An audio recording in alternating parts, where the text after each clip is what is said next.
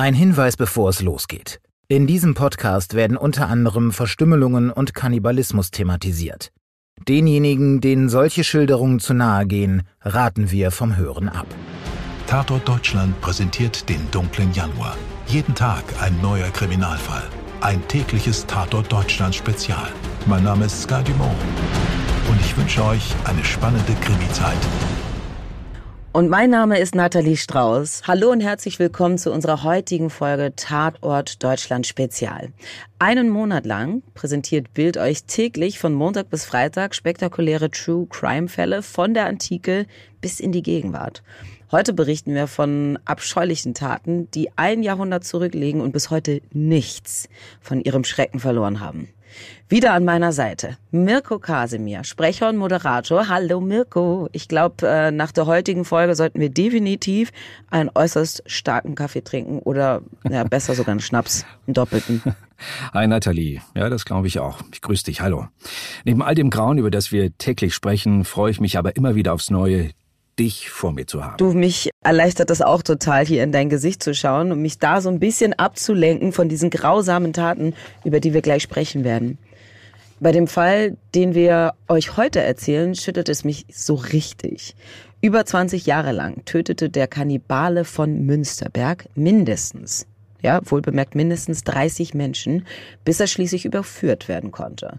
Und äh, Kannibale verrät's ja schon, es sollte nicht beim Töten allein bleiben. Mirko, bevor wir von den schrecklichen Taten berichten, lass uns doch den Menschen hinter dem Monster ein bisschen besser kennenlernen. Wer war denn dieser Karl Denke? Vater Denke, wie er später genannt werden sollte, wurde im Februar 1860 in einem kleinen Dorf im damaligen Schlesien, dem heutigen Polen, geboren. Er war das dritte Kind einer Bauernfamilie. Von klein auf war Karl anders als andere. Er war ein verschlossenes Kind, das erst im Alter von sechs Jahren zu sprechen begann oder besser gesagt Laute von sich zu geben. In der Schule wurde Karl von seinen Lehrern als mürrisch, trotzig oder sogar als Idiot bezeichnet. Je älter der Junge wurde, desto mehr zog er sich zurück und kapselte sich ab. Während er in der Kindheit mit einem seiner Brüder ein freundschaftliches Verhältnis zu haben schien, verlor sich dieses Band mit der Pubertät. Der Bruder beschwerte sich, dass Karl sich einfach an nichts beteilige und mit ihm nichts anzufangen sei. Andere sollen ihn im Nachhinein als empfindungslos beschrieben haben und als einen Menschen, der weder Ekel noch Angst empfand. Familie Denke betrieb damals eine Gastwirtschaft, in der Karl nach seiner Schulausbildung arbeitete. An privaten Festen, Tanzveranstaltungen oder einem Feierabendbier nahm er jedoch nie teil. Nächtelang soll er allein durch die umliegenden Wälder gestreift sein. Was er dort erlebte oder machte, kam nie zutage. Nach Beendigung seiner Schulzeit lief Karl ohne ein Wort zu sagen von zu Hause fort und tauchte erst knapp ein Jahr später wieder auf. Auch hier ohne ein Wort der Entschuldigung oder irgendeinen Hinweis, wo er sich aufgehalten hatte. Na, das lässt sich jetzt erstmal nicht auf einen Mörder schließen, aber auf jeden Fall auf eine ganz traurige Kindheit. Und es ist schon verhaltensauffällig. Ja, er ist ein verschrobener Typ. Er hat sogar als Jugendlicher noch ins Bett gemacht. Ja, also das deutet auch darauf hin, dass er schwierige Probleme hat. Er hat auf jeden Fall eine Entwicklungsverzögerung und hat natürlich dementsprechend auch keinerlei Hilfe bekommen. Ich meine, wir sprechen hier über 1860. Da war das Bewusstsein für die menschliche Psyche noch eine ganz andere und da konnte man noch gar nicht für seine, ähm, ja, für seine Belange die richtige Betreuung bekommen. Ja, und statt Hilfe wurde er als Idiot abgestempelt. Das macht natürlich auch was mit einem. Ja, aber wie ging es dann weiter? Das Morden begann ja erst viel später. Also wann wurde aus diesem sonderbaren Jungen aus Oberkunzendorf der Kannibale von Münsterberg? Ja, das dauerte tatsächlich noch knapp 20 Jahre, zumindest bis zum ersten Mord, der ihm nachgewiesen werden konnte. Nach dem Tod seiner Eltern sollte Denke weiter in der Gastwirtschaft aushelfen. Er zog allerdings still und heimlich von einem Tag auf den anderen weg und lebte fortan im benachbarten Münsterberg. Hier kaufte er ein Grundstück, welches er zu einem viel zu hohen Preis erwarb. Daraufhin zweifelten seine Geschwister an seiner Zurechnungsfähigkeit und stellten einen Entmündigungsantrag. Dieser wurde abgewiesen, unter anderem mit der Begründung eines Arztes, dass es gefährlich werden könne, Menschen wie Denke so etwas anzutun. Denn er könne einen solchen Wutanfall bekommen, dass man seines Lebens auf der Straße nicht mehr sicher sei. Nach diesem Vorfall brach der Kontakt zu den Geschwistern ab. Nur ein einziges Mal gab es noch ein Wiedersehen, als er bei seinem Bruder zum Essen eingeladen war. Dort soll er etwa zwei Pfund Fleisch gegessen haben. Sein Bruder und andere beschrieben ihn als viel Fraß. Aber Denke kaufte nicht nur ein Grundstück, er mietete sich auch in Münsterberg eine Wohnung in einem Drei-Parteien-Haus. Vorn lebte ein Lehrer mit seiner Familie und hinten im ersten Stock ein Arbeiterehepaar. Und darunter im Erdgeschoss Karl Denke. Die Wohnung bestand lediglich aus einem Zimmer von etwa vier mal vier Metern. Hier schlief, aß und arbeitete er. Und wie erst viel später klar wurde, hier ermordete, zerteilte und aß er 30 Menschen. Boah, da dreht sich mir der Magen um. Ne? Der wird mir jetzt schon ganz anders. Ich meine, sogar ein Arzt hat bestätigt, dass es nicht auszuschließen sei, dass Denke gefährlich werden könnte. Und in dem Haus hat er ja auch nicht allein gelebt. Also irgendwer muss das doch mitbekommen. Du kannst ja nicht einfach so unbemerkt 30 Leute zerteilen. Naja, darauf komme ich später noch zurück. Ich sag mal nur so viel.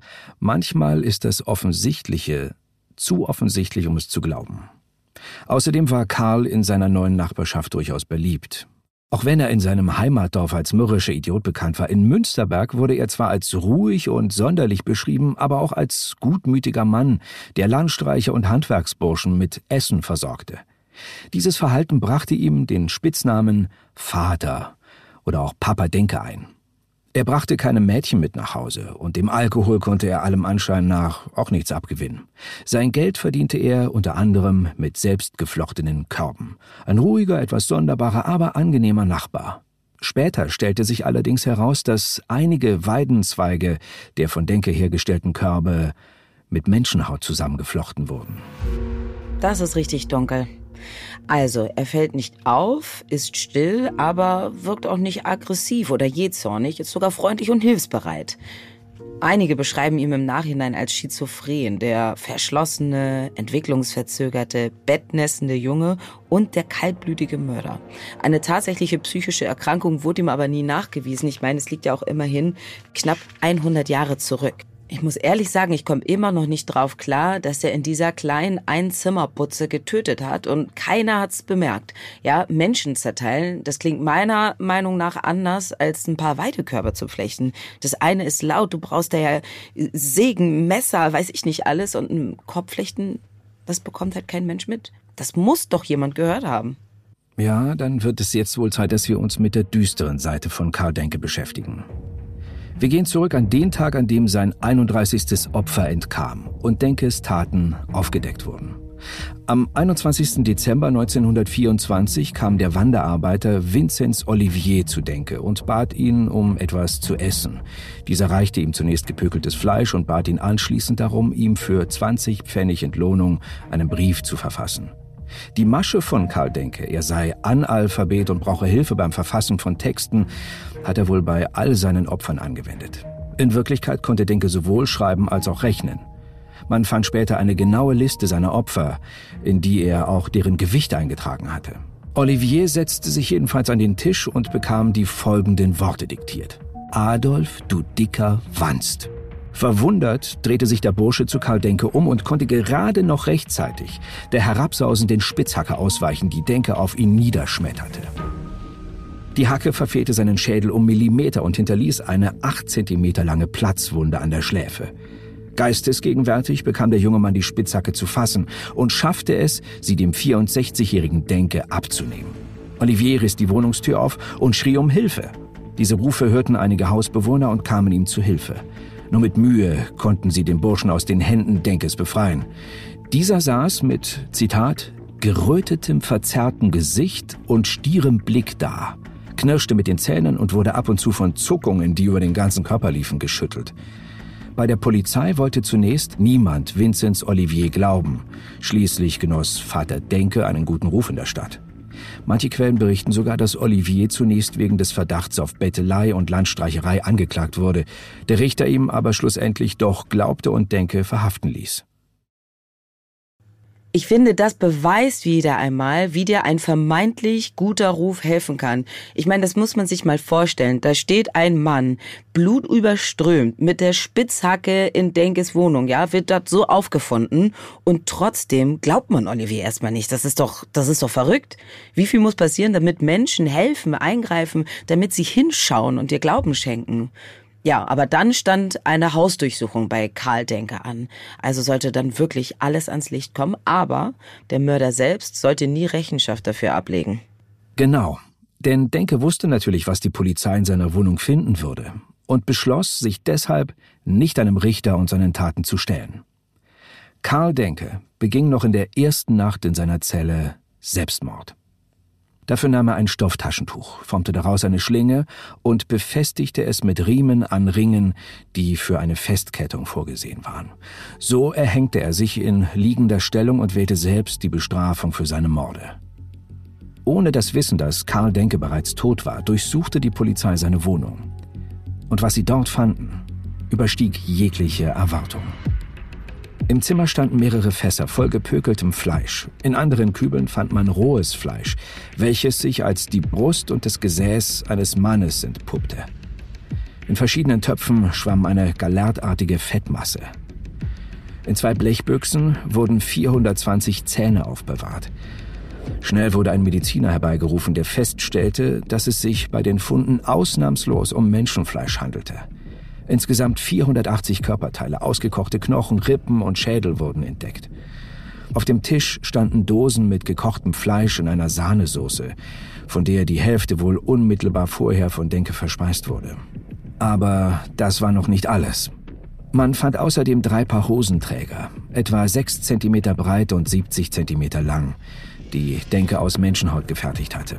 An einem Paar erkannte man noch die Brustwarzen. Alle Träger zeigten Spuren des Gebrauchs. Karl Denke trug sogar ein paar menschliche Hosenträger, als er verhaftet wurde. Dazu fanden sich Riemen aus Menschenhaut, die Denke zur Fertigung von Körben, Schuhbändern oder sonstigen Bändchen verwendete, auch um Lumpen und Wäschestücke zusammenzubinden. An vielen Teilen waren noch Menschenhaare zu finden. Neben all diesen grausigen Funden hatte der Kannibale Denke auch Ausweispapiere seiner Opfer aufbewahrt und es tauchte die Liste auf, in der er die Namen von 30 Opfern aufgeführt hatte. Bei allen fand sich mindestens der Vorname und das Datum ihres Todestages. Angefangen mit einer Ida Launer am 21. Februar 1903 bis zu einem noch nicht zu Ende ausgeführten Kästchen, das wohl für Vinzenz Olivier vorgesehen war. Bei vielen Opfern stand außerdem noch Geburtsdatum, Wohnort und Beruf der Person. In der Regel außerdem noch das Gewicht vor und nach der sagen wir es mal so, wie es ist, Ausschlachtung.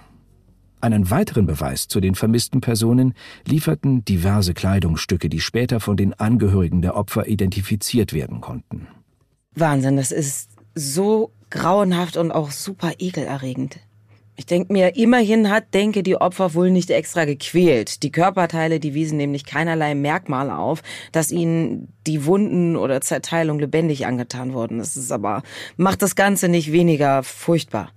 Wahrscheinlich war es bei den meisten wie bei Olivier. Sie wurden gebeten, sich hinzusetzen, einen Brief zu schreiben und dann rücklings erschlagen oder erwürgt.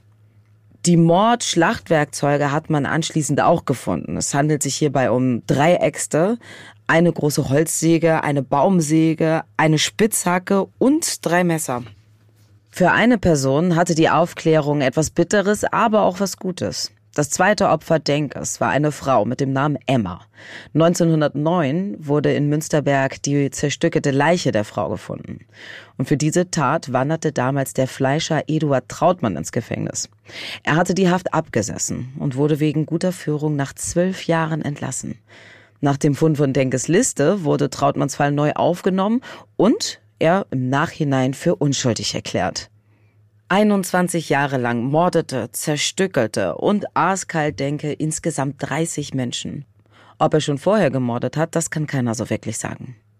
Es wird angenommen, dass er die Opfer selbst verspeiste oder Landstreichern, Handwerksburschen wie Olivier zu essen gab. Die Nachbarn haben angegeben, dass sie es durchaus sonderbar fanden, wie viel Fleisch Denke immer zu Hause hatte. Und das in einer Zeit, in der Fleisch etwas Kostbares und sehr Seltenes war.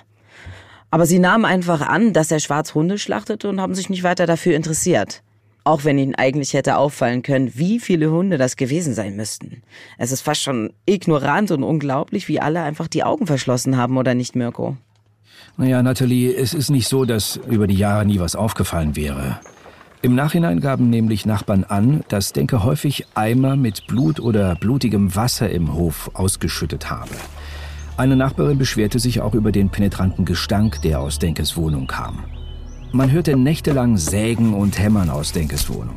Hier nahm man an, Denke würde Schlüssel herstellen, die er danach verkaufte.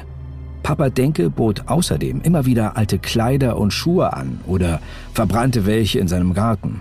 Wenn Knochen gefunden wurden, hielt man die für Tierknochen. Dass Karl nachts mehrmals mit Paketen die Wohnung verließ, schien auch niemanden zu stören. Er ging sogar ganz ungestört mit offenen Töpfen mit dem Fleisch über den Hof und niemand dachte sich was dabei. Aber was unglaublich ist, ist, dass Vinzenz Olivier nicht der Erste war, der entkam. Es gab wohl über die Jahre immer wieder Menschen, die aus Denkes Wohnung flohen. Aber keiner erstattete jemals Anzeige. Für die Nachbarn war er der ruhige Sonderling mit einem Herz für Landstreicher und Wanderarbeiter. Insgesamt 30 Menschen fielen diesem scheinbar hilfsbereiten Mann zum Opfer. Darunter vier Frauen. Wenn es eine Erklärung für dieses barbarische Verhalten gab, so nahm Papa Denke sie mit in sein Grab.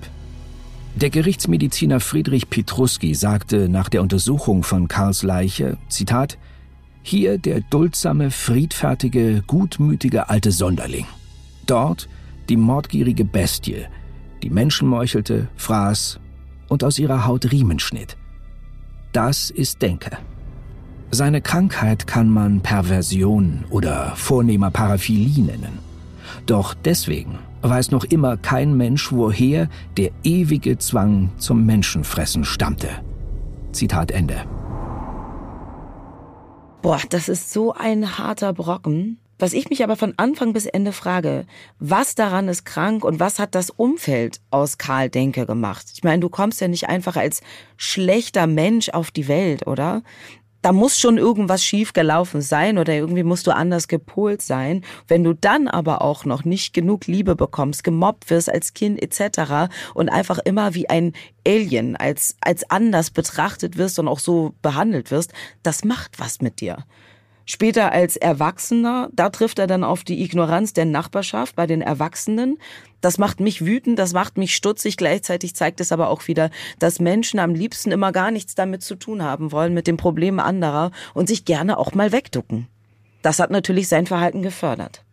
Nathalie, da bin ich ganz bei dir.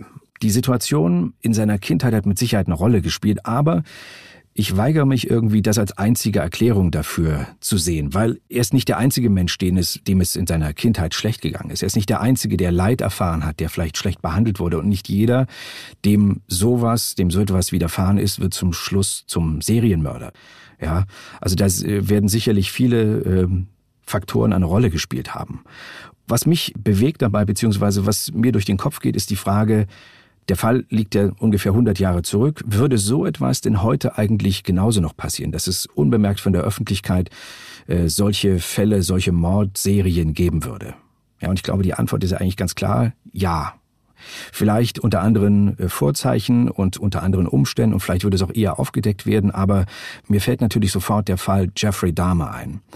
Ja, es gibt die bekannte Serie auf Netflix, die äh, diesen Fall ja nochmal darstellt. Mir war das äh, auch schon vorher bekannt, wie auch vielen anderen sicher.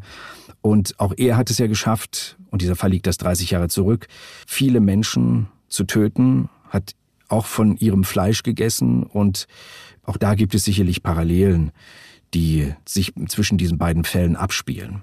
Ich denke, grundsätzlich sind solche Fälle auch heute nicht auszuschließen. Aber es wäre wohl heutzutage viel schwieriger für einen potenziellen Täter, seine Taten zu verheimlichen. Denn die Aufmerksamkeit ist heutzutage viel höher. Und das kommt sicherlich auch wegen der sehr hohen und sehr starken medialen Präsenz solcher Themen, die ja selbst wenn sie schon Jahre oder Jahrzehnte vergangen sind, durch Dokumentation, durch True Crime Podcasts immer wieder hervorgehoben werden und äh, neu diskutiert werden. Ich glaube, wir können festhalten, dass wir nicht genau erklären können, wie es zu diesen grauenvollen Taten gekommen ist, wie Karl Denke zu dieser Person geworden ist. Aber fest steht, dass in der heutigen Zeit in Deutschland, glaube ich, so ohne weiteres keine Person unbemerkt verschwinden könnte. Und ein Mann, der was sich zu Hause schlachtet oder literweise Blut im Gully auf dem Hof entsorgen würde und dabei kein Bauer, Metzger oder Jäger ist, der hätte wohl, glaube ich, ziemlich schnell Nachbarn und Polizei auf dem Hals. Da bin ich wirklich schon sehr dankbar, dass wir in der heutigen Zeit leben und nicht vor 100 Jahren. Ne? Aber, aber ganz ausschließen lassen sich solche Fälle eben nicht. Das ist einfach so. Karl Denker. Ein Fall, der uns nicht loslässt, obwohl er schon Jahrzehnte zurückliegt. Grausige Taten, deren Beschreibung damals wie heute nur schwer zu ertragen sind. Wir danken euch fürs Zuhören und hoffen, dass ihr bei der nächsten Folge auch wieder dabei sein werdet. Bei Tatort Deutschland Spezial. Euer Mirko und eure Nathalie. Den Fall Denke haben wir erzählt mit dem Text Der vergessene Kannibale, Vater Denke des Forensikers Marc Benecke sowie mit historischen Zitaten aus der deutschen Zeitschrift für die gesamte gerichtliche Medizin. Redaktion Antonia Heyer und Stefan Netzeband. Produktion Serda Denis. Dir hat diese Folge von Tatort Deutschland gefallen? Du bekommst von True Crime einfach nicht genug. Dann hör jetzt in unsere weiteren Folgen rein. Hier warten mehr als 200 spannende Fälle auf dich, wie das Verschwinden von Rebecca Reusch, der Prozess gegen O.J. Simpson oder die Entführung von Ursula Herrmann. Wir hören uns bei Tatort Deutschland.